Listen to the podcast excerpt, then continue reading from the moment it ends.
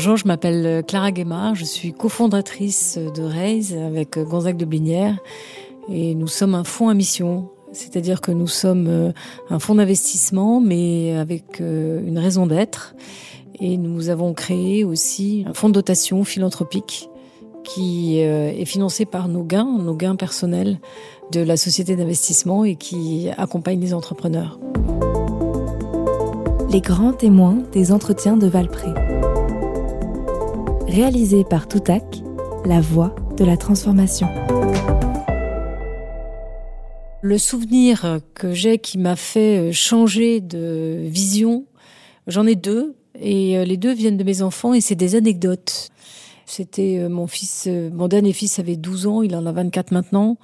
Donc c'était il y a une douzaine d'années, on partait en voyage à Berlin et il avait oublié ses chaussettes. Et je lui ai dit, écoute, tu vas pas avoir froid aux pieds, on va aller acheter des chaussettes. Et il a refusé. Et je comprenais pas pourquoi il refusait. Il m'a dit, j'en ai plein mes placards. je lui disais, oui, mais ça coûte pas très cher, c'est pas grave. Et en fait, son argument, c'était de dire que euh, ces chaussettes euh, avaient traversé la planète, étaient fabriquées par euh, un coton qui n'était pas de bonne qualité, qui exploitait les enfants et que cette paire de chaussettes ne coûtait pas 2 euros, mais en coûtait 50.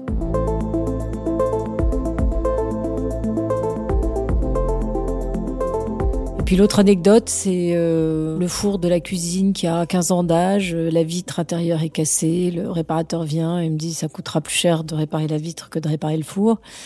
Et donc euh, en bonne consommatrice, je me dis je vais changer le four et les enfants me disent il n'est pas question maman que tu changes de four. Et qui me font toute la démonstration des externalités négatives de mon four. Et ça c'était il y a 12 ans, 15 ans. Ils étaient adolescents et c'est là où j'ai pris conscience que on était dans une société où on résolvait les problèmes par le toujours plus ou le toujours mieux. Et que peut-être que la solution c'était de ralentir et de penser différemment en se disant que on n'était pas simplement dans rien ne se perd, rien ne se crée, tout se transforme, mais que nous étions en totale surconsommation. On était une société obèse et qui, qui fabriquait toutes les pathologies d'une obésité, de trop d'informations, de, trop d'énergie, euh, euh, de trop de tout.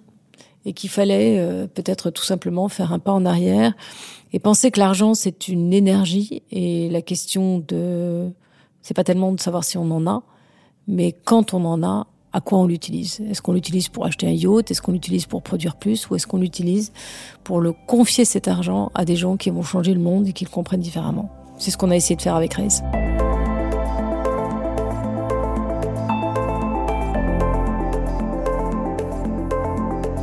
J'ai rapidement compris que c'était plus compliqué de changer les choses de l'intérieur que de euh, partir from scratch, si je puis dire.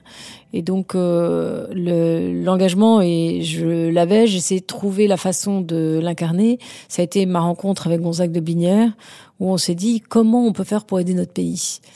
Et la façon dont on y a imaginé, c'est qu'à l'époque, il y avait beaucoup de chômage et on s'est dit euh, la façon d'aider notre pays et de donner la chance à tous les jeunes, c'était c'était de bah, d'aider les entrepreneurs parce que à l'époque on n'était pas dans dans la multiplicité des entrepreneurs. Hein, c'était 2012 euh, et, et les entrepreneurs et les entrepreneuses sont ceux qui créent les emplois de demain et surtout qui pensent le monde de demain euh, avec la compréhension que sans le social, il n'y a pas, on résoudra pas la question climatique.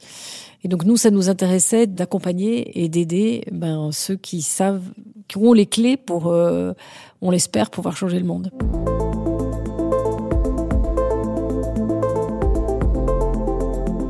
Ce podcast vous est proposé par les Entretiens de Valpré, en partenariat avec Kea Partners et Thomas More Partners, et réalisé par Toutac organisme de formation.